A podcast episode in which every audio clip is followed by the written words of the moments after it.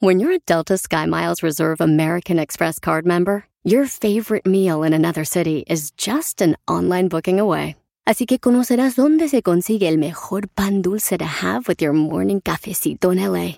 Where's the best pupusería in the Bay? Y dónde encontrar la salsa verde más rica en San Antonio. Because you're the travel foodie. The Delta Sky Miles Reserve American Express card. If you travel, you know. Learn more at go.amex slash you know reserve. eBay Motors es tu socio seguro. Con trabajo, piezas nuevas y mucha pasión, transformaste una carrocería oxidada con 100.000 millas en un vehículo totalmente único. Juegos de frenos, faros, lo que necesites, eBay Motors lo tiene. Con Guaranteed Fee de eBay, te aseguras que la pieza le quede a tu carro a la primera o se te devuelve tu dinero. Y a estos precios, quemas llantas y no dinero. Mantén vivo ese espíritu de Ride or Die, baby, en eBay Motors. ebaymotors.com. Solo para artículos elegibles se aplican restricciones.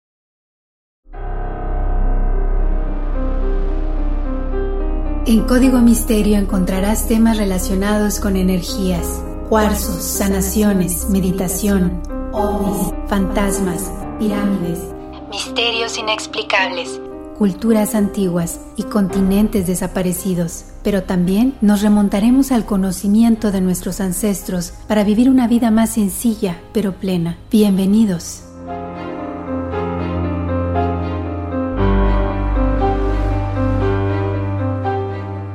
¿Qué tal? ¿Cómo están? Bienvenidos a un episodio más de Código Misterio. Les saluda Horacio Antiveros. Ya es otra semana con otro tema de investigación. Bienvenidos todos. El día de hoy tenemos un tema muy interesante que se relaciona con varios temas que ya hemos tocado anteriormente. Como siempre, los invito a que busquen en todas las plataformas de audio, precisamente Código Misterio. Ahí pueden descargar todos los podcasts que tenemos, que ya son bastantitos, ¿eh? Ahorita les voy a decir más o menos cuáles son los temas. Este episodio es el número 52. Básicamente con esto estamos celebrando el primer año de Código Misterio. Muchísimas gracias por su aceptación. Muchísimas gracias por pasar la voz de que estamos en Apple Podcasts, Google Podcasts, Spotify y que bueno, tenemos un añito apenas. Entonces tenemos 52 episodios muy buenos. Les iba a decir cuáles son, pero bueno, son demasiados. Los invito a que revisen las páginas de Código Misterio en Facebook y en Instagram. Ahí tenemos desde videos de avistamientos, información útil, también uno que otro meme, cosas que van complementando la información que vamos dando en el podcast. Así que gracias una vez más. Cuando iniciamos precisamente esta aventura hace ya un poquito más de un año con el episodio de Donald Trump y la máquina del tiempo Tesla. La empezamos con mucho cariño, con muchísimo respeto sobre todo, porque la, investigación que se hace es a profundidad.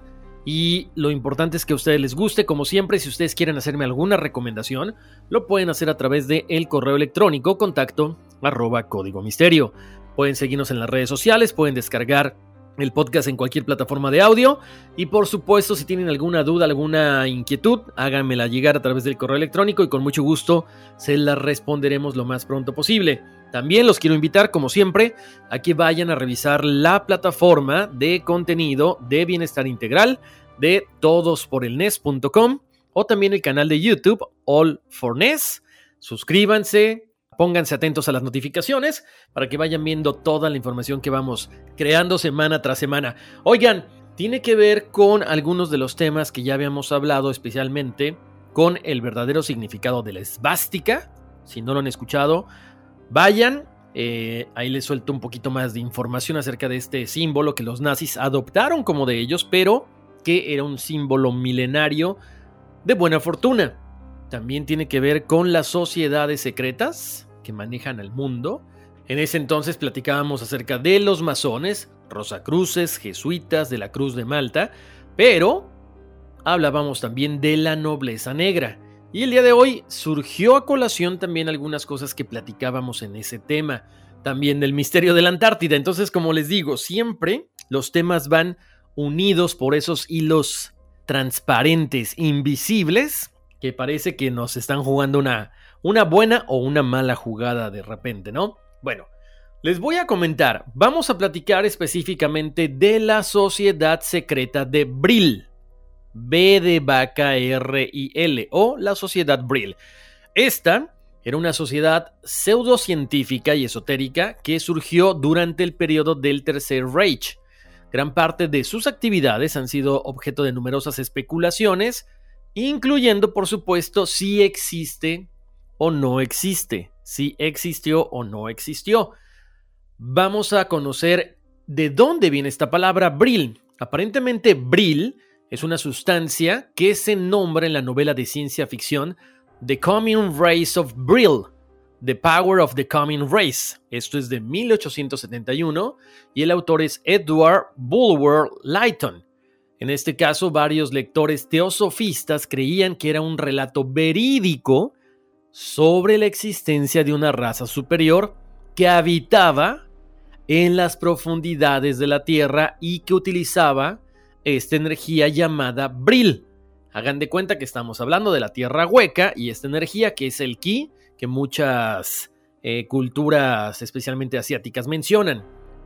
A partir de la década de 1960 comienzan a surgir varias teorías conspirativas acerca del Brill. Pongan mucha atención porque vamos a conocer el día de hoy qué había detrás de esta famosa energía, quiénes estaban involucrados y también algunas otras sociedades que estaban también muy relacionadas con esto, sobre todo la parte de los nazis.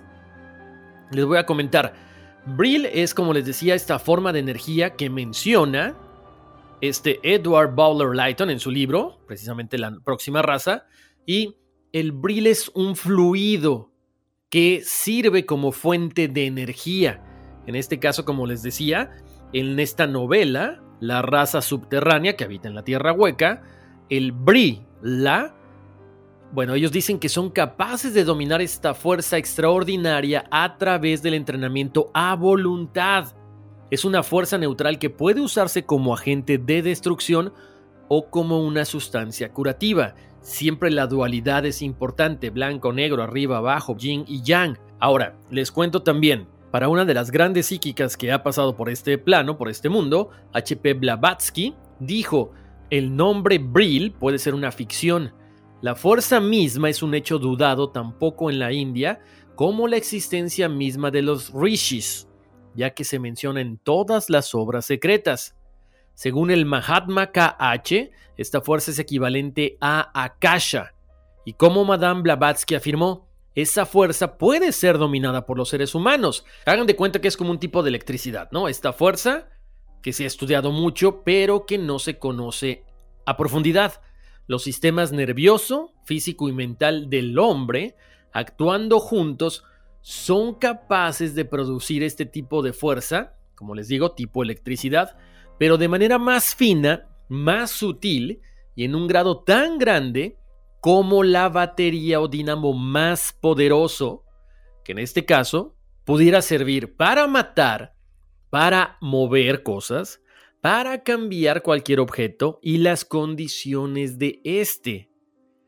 Como les decía ahorita, en diferentes culturas, el famoso Brill mayormente se le conoce como chispa divina, espíritu, spark, chi, ki energía vital o como ustedes lo quieran llamar. Todas las cosas, importante mencionarlo, es que tienen esta energía, este brill en su interior. Digamos que es lo que mantiene a este mundo unido, es lo que da la vida, es lo que crea la conciencia. Se dice que existen dos tipos de energía brill. La brill vital, que es la energía interna que tiene cada ser o cada cosa, y brill universal, que es la energía más elaborada que sostiene todo. Hagan de cuenta, estamos hablando de los planos, los mundos y los submundos. De hecho, para la gente que le gusta el Reiki, es básicamente la misma idea, es cómo a través de esta energía se puede convertir en algo positivo, sobre todo cuando el Reiki se está aplicando para mejorar la salud de la gente. También el uso del Brill proporciona algunas facultades ilimitadas, como curar, como dar vida o prolongarla a sí mismo para llegar a absorber, destruir o dañar. O sea, la gente que maneja esto tiene la capacidad de hacer el bien o el mal. También se dice que el Brill se mide por las pulsaciones y su nivel de energía de una forma didáctica. Digamos que hay pulsaciones dinámicas, que es cuando la energía que está contenida dentro del campo energético se puede expandir a uno o más metros de la persona o del objeto. Y están las pulsaciones estables, que es cuando la energía contenida solo pulsa dentro del campo etérico sin salir de ella.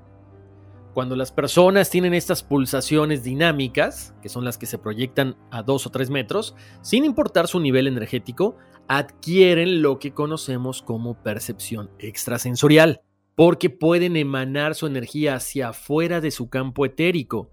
Hagan de cuenta que es como si fuera una especie de radar allá en el mundo físico, y de este modo, según como vayan sintiendo el aspecto, pueden llegar a ver otros seres de diferentes dimensiones. La armonía que tiene el universo puede ser captada mediante el Brill. En el origen, el hombre realmente vivía de ella, permaneciendo unido a la creación, muy ajeno a lo que vivimos actualmente, que es el mundo físico, el mundo de la enfermedad y el mundo banal. Se comenta que los ritmos cíclicos de la existencia hicieron que todos los hombres en este plano nos fuéramos alejando de esta conciencia, cayendo en la oscuridad que estamos viviendo el día de hoy, pero que poco a poco va saliendo a través de la espiritualidad, del yoga, de todas estas prácticas eh, esotéricas también. Entonces, importante porque se está recuperando. También algunos estudiosos de toda la cuestión metafísica dicen que cuando se usa el bril, se puede llegar a conectar con la luz del universo. Vamos a definir como tal qué es exactamente el bril. Bueno, se dice que es la energía o la fuerza vital que llena el universo. De hecho, la ciencia ha estado estudiando durante muchísimo tiempo todo esto. Ellos comentan que esta energía bril sería alrededor del 5% en el universo, mientras que el 95% restante estaríamos hablando de alguna forma de energía que la ciencia estaría haciendo referencia con diferentes nombres como dark matter, dark energy. Entonces, esta sustancia que les estoy hablando, que es el bril, puede ser aprovechada por todos nosotros. Como a través de la meditación, a través de la visualización, del remote viewing o visión remota, a través del canto y cualquier actividad que nos llene plenamente. De hecho, se comenta que esta fuerza es la que compartimos con los dioses. Ahora vamos a hablar de cómo este Brill no solamente es una cuestión o un concepto medio etérico. Durante el siglo XX, muchas personas trataron de descubrir cómo aprovechar este poder para el beneficio de la humanidad. Y aquí hay dos personas importantes. Victor Schwarberger, que era ingeniero de Austria, aprovechó y aprendió a usar el Brill y crear máquinas de energía libre contra la gravedad. Otro personaje importantísimo es Nikola Tesla.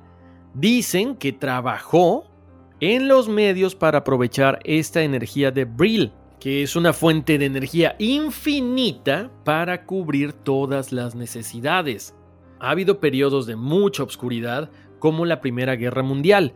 Se dice que varias personas importantes dentro de la sociedad llevaron a cabo asesinatos políticos, evocación de espíritus y siniestros sacrificios de humanos. ¿Todo para qué? Para que la sociedad Brill tuviera un gran auge a finales de la Primera Guerra Mundial. En Baviera, donde hijos ilegítimos y huérfanos se refugiaron procedentes de sitios que estaban devastados por la guerra. Ahora, ¿por qué escogieron a estos niños, a estos hijos ilegítimos?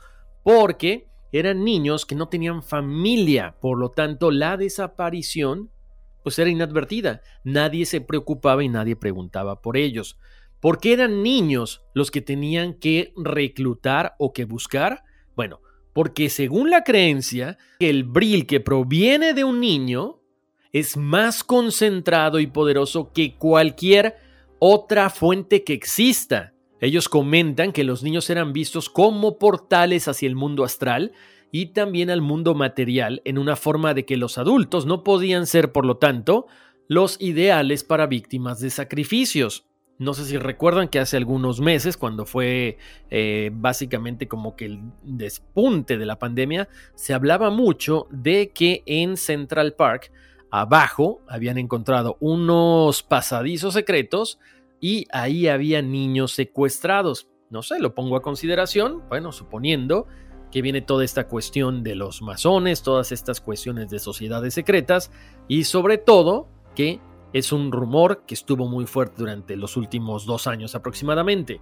Ahora, increíble todo eso que les estoy comentando porque precisamente, bueno, los nazis se apoderan, digamos que del concepto de esta secta y siguieron sus prácticas de actos aberrantes bajo tierra. Acuérdense, en la parte del secreto de la Antártida les había platicado acerca de la sociedad Tule, y precisamente este, esta sociedad es la que retoma los conceptos del Brill. O sea, es como una, es una cuestión que se manejaron muy a la par, ¿no? ¿Qué era la sociedad Thule? Bueno, era un grupo de estudio de antigüedad germánica, era un grupo ocultista, muy popular en Múnich, nombrado en honor al mítico país del norte de la leyenda griega. Thule encontró su verdadero propósito a través de la unión de las sociedades, chequen, en 1919 de la Sociedad Secreta de Brill y de HBSS, que también creía en la adoración del Sol Negro. Pero fueron los conocimientos psíquicos de María Orsic de Brill y Thule que los convence de que la raza aria no se originó en la Tierra, sino en Aldebarán, en Alpha Centauri, aproximadamente a 64 años luz de distancia. También la sociedad de Brill convenció a la DHBSS que su diosa de la montaña Isis era la reina de Aldebarán. El enfoque, como lo habíamos platicado, es que la sociedad Tule decía que ellos sabían el origen de la raza aria. Para ellos, Tule era una tierra ubicada por los geógrafos greco-romanos en el norte más lejano. También es mencionada por el poeta romano Virgilio en su poema de La Eneida, esto se supone que es el segmento más al norte de Thule, lo que estaríamos conociendo actualmente como Escandinavia. Incluso hasta los mismos místicos nazis decían que la capital de Hiperbórea se encontraba muy cerca de Groenlandia o de Islandia. Todas estas ideas venían derivadas de la previa especulación de Ignatius Donnelly de que una masa de tierra perdida había existido alguna vez en el Atlántico y que era el hogar de la raza aria, Identificó esto con la Atlántida de Platón y por supuesto con la teoría desarrollada por Madame Blavatsky. La sociedad Thule mantuvo estrechos contactos con teósofos que eran seguidores de esta Madame Blavatsky. La sociedad secreta de Thule fue formada por Rudolf Sebotendorf en 1918 pero la orden, al ser una sociedad secreta como los masones, como los rosacruces, sobrevivió a lo largo de la historia con diferentes nombres, pero siempre con el mismo objetivo. La sociedad de Thule, como les comentaba, tiene una gran base en la Antártida, que es el lugar donde los ovnis secretos hechos por el hombre fueron llevados. Ya vieron, ya hablamos un poquito de la esvástica, ya hablamos de la Antártida, ya hablamos de los nazis, o sea, todos los temas se van uniendo entre sí. Fíjense la importancia de estas sociedades, tanto de Brill como de Thule, que se comenta que tenían planes para hacer a la Antártida un estado soberano en un futuro próximo, en un estado fuera del gobierno mundial. La sociedad Brill, en control del poder Brill y la sociedad Thule están estrechamente ligados.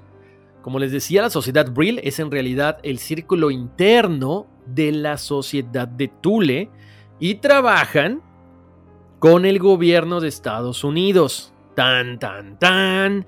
Se rumora que desde el final de la Segunda Guerra Mundial, cuando algunos miembros alemanes de Thule y de Brill fueron secretamente trasladados a Estados Unidos en un proyecto llamado Operation Paperclip u Operación Paperclip. Si quieren conocer más de eso, vayan al Misterio de la Antártida para que lo conozcan. Continuando con el tema, tanto Tule como Brill están utilizando a dioses y diosas escandinavos como alias dentro de la orden, que incluso tienen una lengua nórdica que se habla en el círculo interior, que han hablado en la Tierra durante más de 11.000 años. Ha sido transmitida a los sucesores de cada círculo íntimo, y lo siguiente más o menos resume la presente opinión de la sociedad secreta de Tule sobre la humanidad y su futuro. Esto Aparentemente viene de alguien que estaba dentro de la organización o dentro de la sociedad secreta y dice más o menos así. Esto es lo que tenemos que entender. Todos somos parte de este plan de Dios. Hay un montón de piezas del gran juego de Dios. Desafortunadamente la humanidad aprende solo por desastres o guerras y luego desarrolla una nueva conciencia colectiva. Napoleón y Hitler fueron factores en la conciencia colectiva de la humanidad. Un niño aprende de un poco de dolor. La humanidad aprende de este niño, pero va a ser acompañado por una gran ayuda divina, que está generalmente en la literatura de lo esotérico a la que le llaman Gran Hermandad Blanca, se refiere. Necesitamos no tener miedo, porque al acecho detrás del portal estelar no está la muerte ni monstruos, muestra al bondadoso y amoroso Creador. La Hermandad Blanca es la guardiana de las ideas. Los dioses han invocado a la Hermandad de Agartha, la Orden de Tule y otros sistemas mágicos a trabajar en la construcción del nuevo Eón. La esperanza es nuestro principio. ¿Qué les pareció esto? Imagínense que con esto básicamente estás justificando la aparición de Napoleón y de Hitler, el holocausto y todo lo que sucedió con los judíos. Inaudito, pero cierto. Ahora, como les decía hace rato, la sociedad Brill fue fundada precisamente por la Sociedad Alemana de Metafísica, pues para explorar todo esto que era el origen de la raza aria, para buscar contacto con los maestros ocultos y por supuesto practicar la meditación y otras técnicas destinadas a fortalecer el dominio individual de la propia divina fuerza Brill. Quienes estaban en este equipo, lo mencionamos hace unos instantes, por supuesto, la medium María Orsic, que además de que estaba siempre en comunicación con los alienígenas, le dictaron algunos planos de cómo crear naves extraterrestres o naves voladoras. Al parecer, estos alienígenas que estaban en contacto con María, ellos eran extraterrestres que habían visitado la Tierra y se establecieron en Sumeria. De hecho, la palabra Brill fue supuestamente formada a partir de la palabra sumeria antigua Bri el como dioses, ¿sí? Ahí supuestamente es la raíz etimológica. Para lograr esto, la sociedad Brill se unió a la sociedad Tule y la supuesta DHVSS, que eran los señores de la Piedra Negra. ¿Para qué? Bueno, para financiar este proyecto ambicioso que involucraba una máquina de vuelo interdimensional basada en las revelaciones que les decía ahorita, estas revelaciones psíquicas que le hacían llegar a María, María Orsic, y que eran los alienígenas de Aldebarán, los que la contactaban. Hagan de cuenta que estamos hablando como si fueran los Anunnaki. La palabra Sumer o Sumeria se deriva de Sumi Aldebarán, que es el sistema estelar de donde originalmente provienen los Anunnaki, que es aproximadamente a 64-68 años luz de la Tierra. Y Nibiru, ese planeta que aparentemente está muy próximo a llegar a la Tierra, es una estación que utilizan en sus viajes intergalácticos. Los miembros de la sociedad Brill se dice que han incluido a Adolfo Hitler, Alfred Rosenberg, Heinrich Himmler, Hermann Göring y el médico personal de Hitler, el doctor Theodor Morell. Estos fueron los miembros originales de la sociedad Thule que supuestamente se unieron a Brill en 1919. Con Hitler en el poder, en 1933, tanto la sociedad Thule como la Brill supuestamente recibieron respaldo oficial del Estado para los programas de desarrollo continuo de discos dirigidos tanto a los vuelos espaciales como posiblemente una maquinaria de guerra. Aquí estamos hablando de que no hay evidencia de que un prototipo funcional se hiciera alguna vez, pero sí se afirmó de la capacidad de viajar en algún modo interdimensional con este tipo de máquinas voladoras de otros mundos o estos discos de vuelo. Aquí vamos a hacer una breve pausa, nos vamos a regresar precisamente para rapidísimo contarles un poquito acerca de el autor del libro The Coming Race, la futura raza, Edward Bowler Lighton. ¿Por qué este hombre es tan importante? Bueno, porque él escribe exactamente esta novela, este libro, donde describe a una raza de hombres físicamente más avanzados que nosotros, que habían adquirido poderes sobre sí mismos y sobre cosas, o sea, básicamente semidioses, que estaban en la clandestinidad viviendo en dónde? En el centro de la Tierra. Ahora, ¿por qué este personaje escribía de estas cosas? Porque él pertenecía a la Orden Hermética del Amanecer Dorado, que era una sociedad secreta esotérica que se había ramificado de la Orden de los Rosacruces. O sea, él era un alto miembro de rango del Amanecer Dorado, por lo tanto conocía perfectamente el mundo esotérico. Esto del libro que le escribe no es nada nuevo, lo hemos visto últimamente, muchas cosas se hablan desde la aparición del Código de Da Vinci, de Dan Brown y todos los libros que siguieron a continuación. Entonces, mucha gente escribe este conocimiento esotérico. ¿Por qué? Porque las sociedades secretas dicen que no es para todos. Por lo tanto, cuando los autores ponen todo esto en las manos de las personas, dicen, ah, es que simple y sencillamente pura ciencia ficción es una forma interesante de dar a conocer lo que está pasando, pero sin decir que es verdad. Bueno, ahora vamos a ahondar un poquito en toda la información que recibió precisamente esta María Orsic. Ella se reúne en 1919 con algunas personas muy cercanas y sobre todo de los altos mandos de la sociedad de Stule, Brill y la DHBSS, los señores de la Piedra Negra, en un refugio forestal en Alemania. Cuando ellos estuvieron ahí, ella recibe una transmisión como medium con una escritura secreta templaria, algo que era completamente desconocido para ella y que venía ahí, precisamente los datos técnicos de la construcción de una máquina voladora. Según los documentos Brill, estos mensajes telepáticos vinieron del sistema solar Aldebarán, que está, como les decía, más o menos aproximadamente a 64 años luz de distancia en la constelación de Tauro. María Orsic había recibido a lo largo de varios años estos mensajes y hay un autor que se llama Jan Van Helsing que recopiló todo esto para tratar de entender qué es lo que estaba recibiendo la medium. Él comenta que esto no es ciencia ficción, sino que algo está pasando en el núcleo interno de la sociedad Stule y Brill. Ahora, ¿qué hay precisamente en Aldebarán? Se dice que el sistema solar de este lugar tiene un sol en torno al cual giran dos planetas habitados que forman el imperio sumerano. ¿Les suena así como que conocido? Sumerano, Sumeria, efectivamente. La población del sistema de Aldebarán se divide en la raza superior del pueblo de Dios de la Luz, o Arios, y varias otras razas humanas que se habían desarrollado por mutación negativa del pueblo de Dios debido a cambios climáticos en los planetas. Las razas mutantes de color al parecer están en una etapa inferior de desarrollo espiritual. Cuanto más las razas están mezcladas, es menor el desarrollo espiritual en el que estas personas se hundían, lo que llevó a la situación que cuando el Sol de Aldebarán comenzó a expandirse ya no pudieron mantener la tecnología de viajes espaciales de los antepasados y no podían salir de los planetas por sus propios medios. No sé, esto me suena muy al planeta Tierra, que no podemos salir a otros planetas, a otras galaxias. Continuando con esta información, las razas inferiores que dependen totalmente de la raza superior tuvieron que ser evacuadas y fueron llevadas a otros planetas habitables.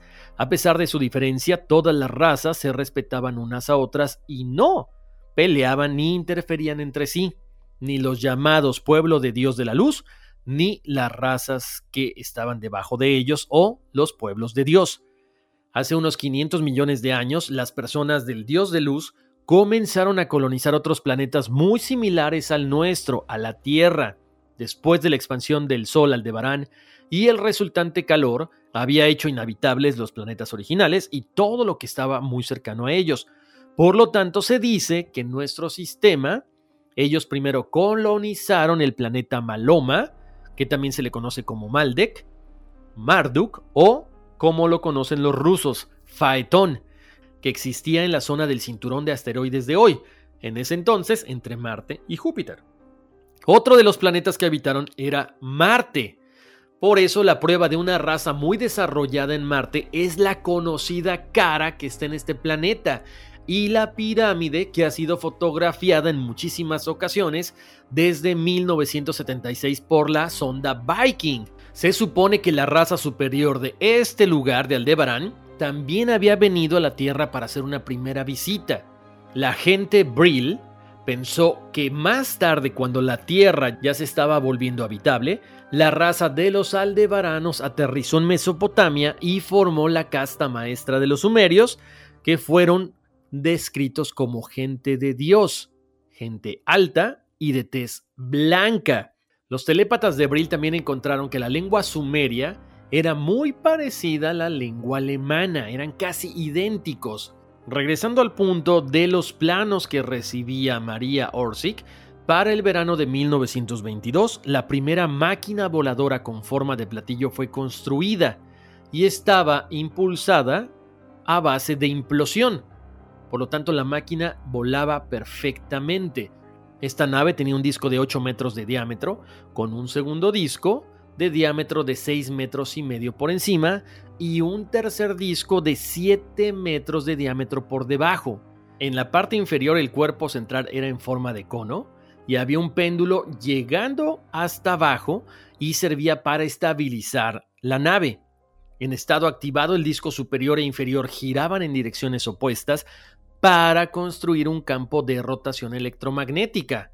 Aparentemente se realizaron experimentos por dos años y después fue desmantelado. Para finales de 1937 ya estaba lista otra nave, el RFZ-2, con la unidad de Brill y una unidad de impulso dirigido por el campo magnético. Dicen que funcionó y que sería muy importante para 1941 durante la batalla de Inglaterra, cuando fue utilizado como nave de reconocimiento transatlántica, porque para estos vuelos los combatientes estándar alemanes tenían un alcance insuficiente. Debido al tamaño de la nave y que los controles de impulso experimentales solo podían hacer giros de 90, 45 y 22.5 grados, fue muy inadecuado para convertirlo en un avión de combate. Para 1943 se había previsto en Alemania construir los hangares del famoso Zeppelin, pero no era necesariamente el Zeppelin, era una nave nodriza en forma de cigarro. Este dispositivo Andrómeda tendría una longitud de 139 metros porque debía transportar varios de los ovnis o de las naves en forma de platillo en su cuerpo para vuelos de larga duración. Ya se estaba mencionando que con esta nave de gran envergadura se podían hacer vuelos interestelares. Para finales de 1943 se lleva a cabo una reunión de la sociedad Brill y tuvo lugar en la localidad costera de Kolberg. Ahí estaban dos mediums, una muy famosa, María Orsic y Sigrun. El principal punto de la agenda fue el proyecto Aldebarán, los medios habían recibido información precisa sobre los planetas habitables alrededor del Sol de Aldebarán y empezaron a planear un viaje ahí.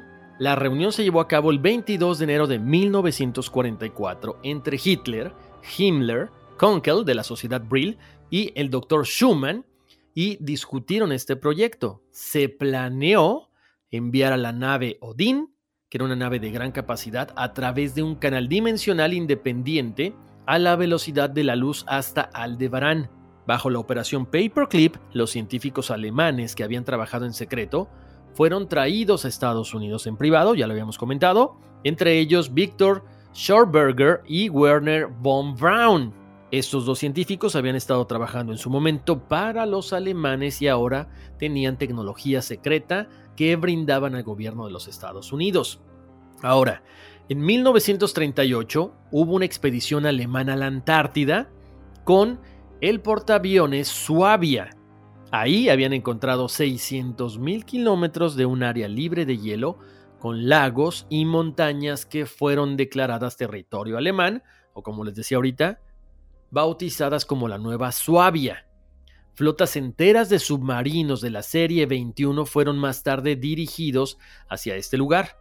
Hoy en día alrededor de 100 submarinos alemanes siguen desaparecidos, algunos equipados con el Snorkel Walter, que era un dispositivo que les permitía permanecer sumergidos durante varias semanas, y se puede suponer que huyeron a Nueva Sabia con los discos voladores desmantelados con los que ya habían hecho experimentos o quizá con los planes de construcción de ellos. Una vez más, hay que suponer que, bueno, todos estos platillos voladores habían sido exitosos, habían sido puestos en vuelo y habían sido un éxito todas estas misiones, ¿no? Van Helsing nos comenta en su libro que algunos de los giroscopios espaciales Jaunebu 1, 2, 3 y el disco volador espacial Brill primero había desaparecido después de mayo de 1945 y es muy interesante entender lo que aparentemente pasó. Se dice que en el vuelo número 19 de esta nave, el Jaunebu III de Alemania, este objeto volador despegó el 21 de abril de 1945 de la Nueva Sabia y aparentemente iba a ser una expedición a Marte. O sea, esta nave desapareció, nunca más se supo si llegó a Marte, si se perdió en la Antártida o qué fue lo que sucedió. Ahora, importante lo que les voy a comentar a continuación. Después de todo esto, de estas fechas de 1940-1945, donde aparentemente los alemanes crean estas naves voladoras, para 1946 es cuando se empiezan a ver muchísimos avistamientos de objetos voladores, objetos brillantes de origen desconocido en los países escandinavos. Por supuesto, todo esto causó un gran revuelo en el mundo entero. Años más tarde, de 1947 hasta 1950, comenzaron a crecer los avistamientos de objetos voladores no identificados eran manejados o tripulados por seres inteligentes. La mayoría de estos objetos eran redondos, en forma de disco o en forma de campana. Algunos eran mucho más grandes, en forma de cigarro, y comenzaron a aparecer en Estados Unidos, en todo lo que es América del Norte. Y ahora les voy a contar algo que seguramente los va a dejar como a mí, con el ojo cuadrado. Según la Sociedad Secreta de Thule y varios investigadores, comentan que Hitler dejó la Antártida en 1945 junto con María Orsic a bordo de una nave. Esta nave iba ni más ni menos que a Aldebarán. Se dice que Orsic desapareció de la faz de la Tierra, por lo tanto, comentan que quizá ella le previno a Adolfo Hitler lo que iba a suceder y por eso tomaron una nave y están ahorita en el otro lado de la galaxia. Suena muy loco, yo lo sé, pero es lo que se rumora. Ahora, aparte de todos los planos y todas las instrucciones que recibía la psíquica María Orsic a través de estos trances, también se comenta que se hallaron instrucciones de cómo construir estos platillos impulsados por Brill en algunas de las placas Ilat Litum encontradas en la Antártida en 1939. Y por supuesto, si estamos hablando de estas placas y las canalizaciones de María Orsic, por eso ellos tenían tanta información y tanta tecnología adelantada a la época. Pero eso no es todo, porque aparentemente se había estrellado un platillo volador no identificado en la Selva Negra en 1936. Por lo tanto, los alemanes lo habían recuperado y esta tecnología había sido muy importante en el desarrollo de todas las naves que ellos construyeron. Oigan, antes de continuar con el tema de la sociedad secreta de Brill aquí en Código Misterio, vamos a ir a una pausa y regresamos con más. eBay Motors es tu socio seguro. Con trabajo, piezas nuevas y mucha pasión, transformaste una carrocería oxidada con 100.000 millas en un vehículo totalmente único. Juegos de frenos, faros, lo que necesites, eBay Motors lo tiene. Con Guaranteed Fee de eBay, te aseguras que la pieza le quede a tu carro a la primera o se te devuelve tu dinero. Y a estos precios, quemas llantas y no dinero. Mantén vivo ese espíritu de Ride or Die, baby, en eBay Motors. ebaymotors.com. Solo para artículos elegibles se aplican restricciones.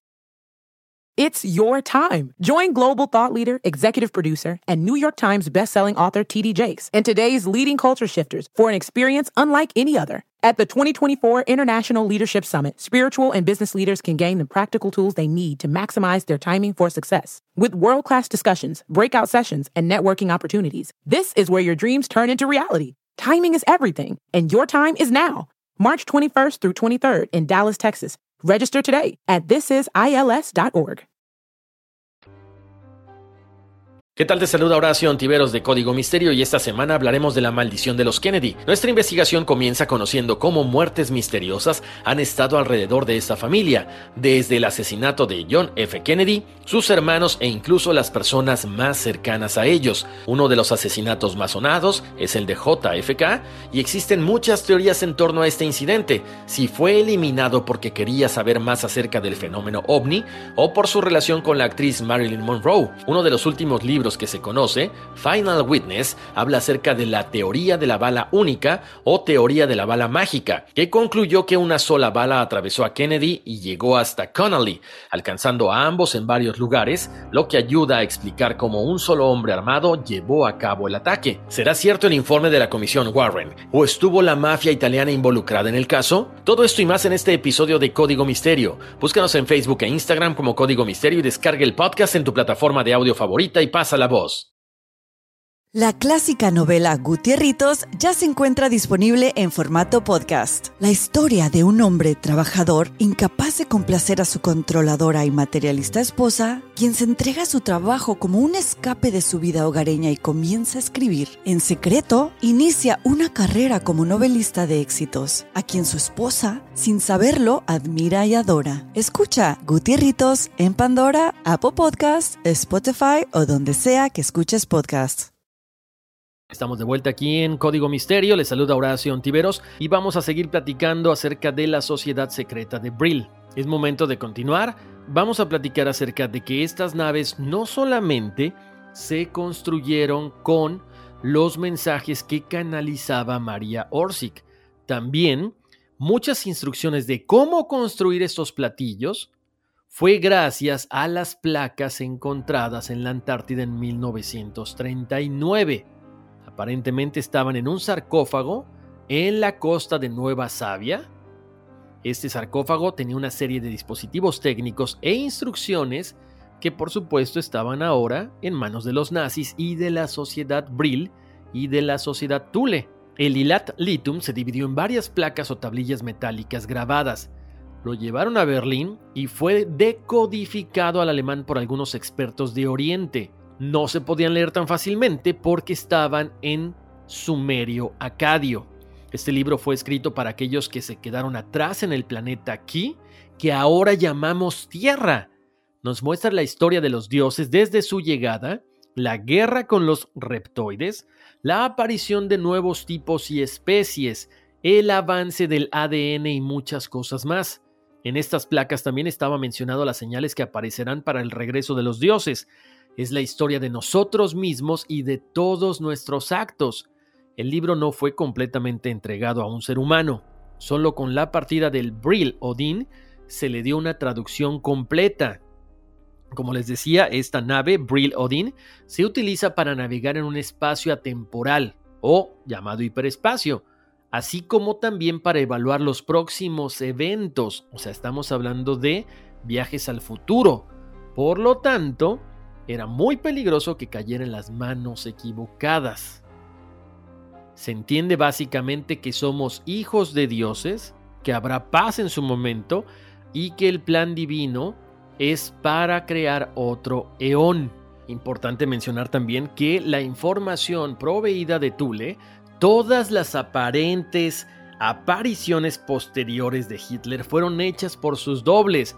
El cadáver del búnker era el cuerpo de un doble. La supuesta aparición de Hitler en Argentina también era otro doble. Las grabaciones secretas de Hitler sobre este tema fueron pasadas al Vaticano por un obispo llamado Bremer, y estos archivos supuestamente tenían que ser abiertos desde el 2012, cosa que al menos no sabemos que haya ocurrido, o quizá solamente a un círculo muy cercano. Ahora, muchos de ustedes se han de preguntar, pero ¿cómo llegaron a encontrar este sarcófago con las placas? No fue mera casualidad. El capitán Richard, cuando hizo esta expedición, siguió las instrucciones de la sociedad Brill y canalizó la información, sobre todo a partir de la medium de la sociedad Brill llamada Sigrun, que estaba muy muy cercana a María Orsic. Dentro de la información que se maneja que estaba en ese sarcófago, también se menciona que hablan de bases en la Luna que fueron establecidas hace muchísimo tiempo, que el Área 51, por cierto, no es lo que nosotros conocemos como tal, sino que es una montaña en Utah y que además cuando una nave es llevada al espacio, parte desde Utah a la Antártida y luego sale de la atmósfera a partir de ahí. Aparentemente hay una gran cantidad de ovnis y actividad subterránea en Utah.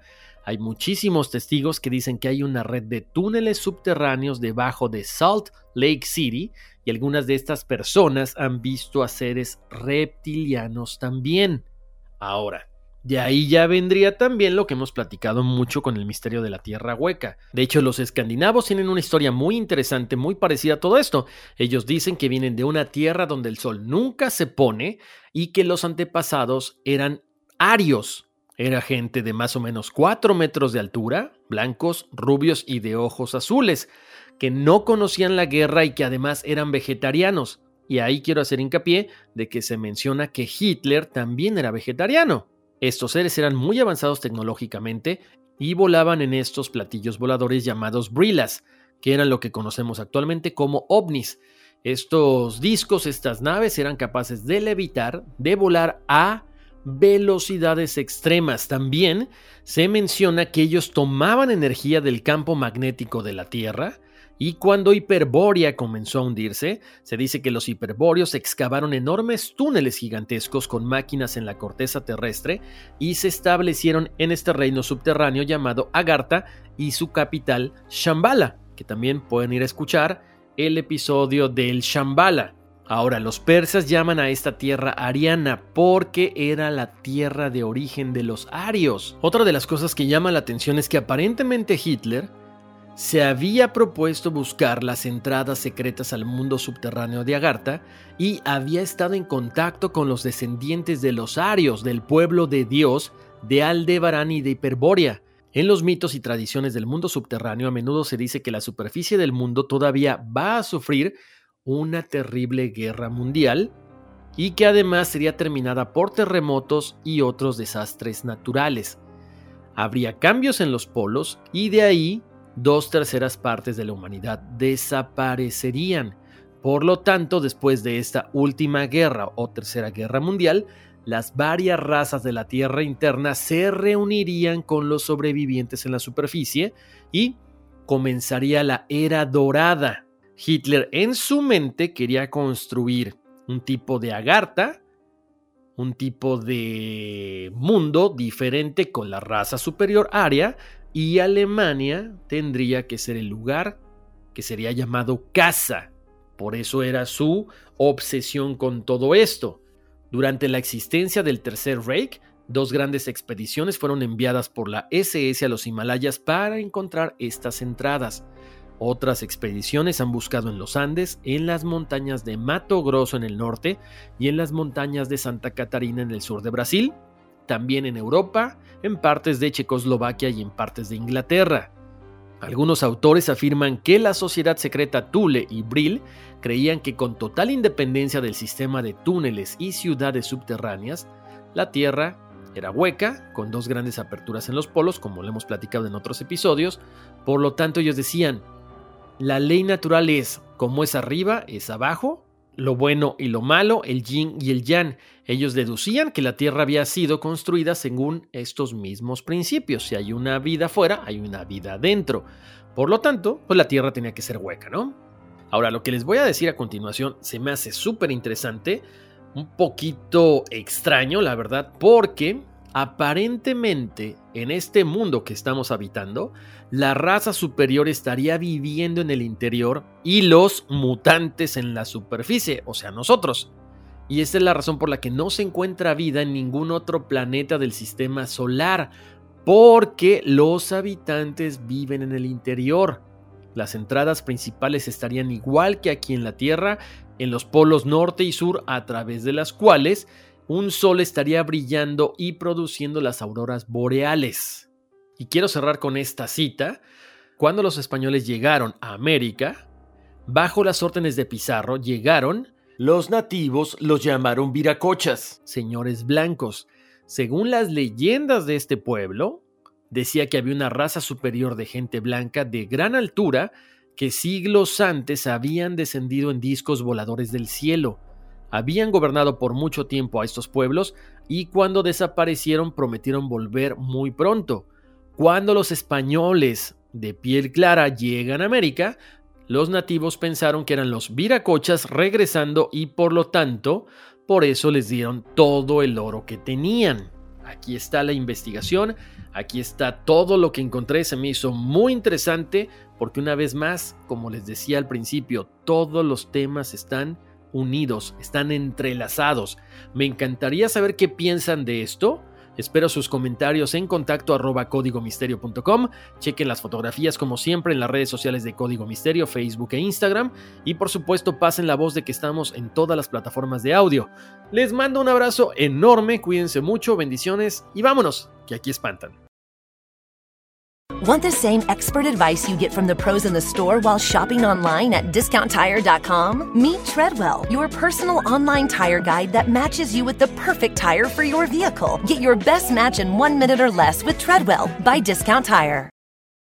It's your time. Join global thought leader, executive producer, and New York Times bestselling author TD Jakes and today's leading culture shifters for an experience unlike any other. At the 2024 International Leadership Summit, spiritual and business leaders can gain the practical tools they need to maximize their timing for success. With world class discussions, breakout sessions, and networking opportunities, this is where your dreams turn into reality. Timing is everything, and your time is now.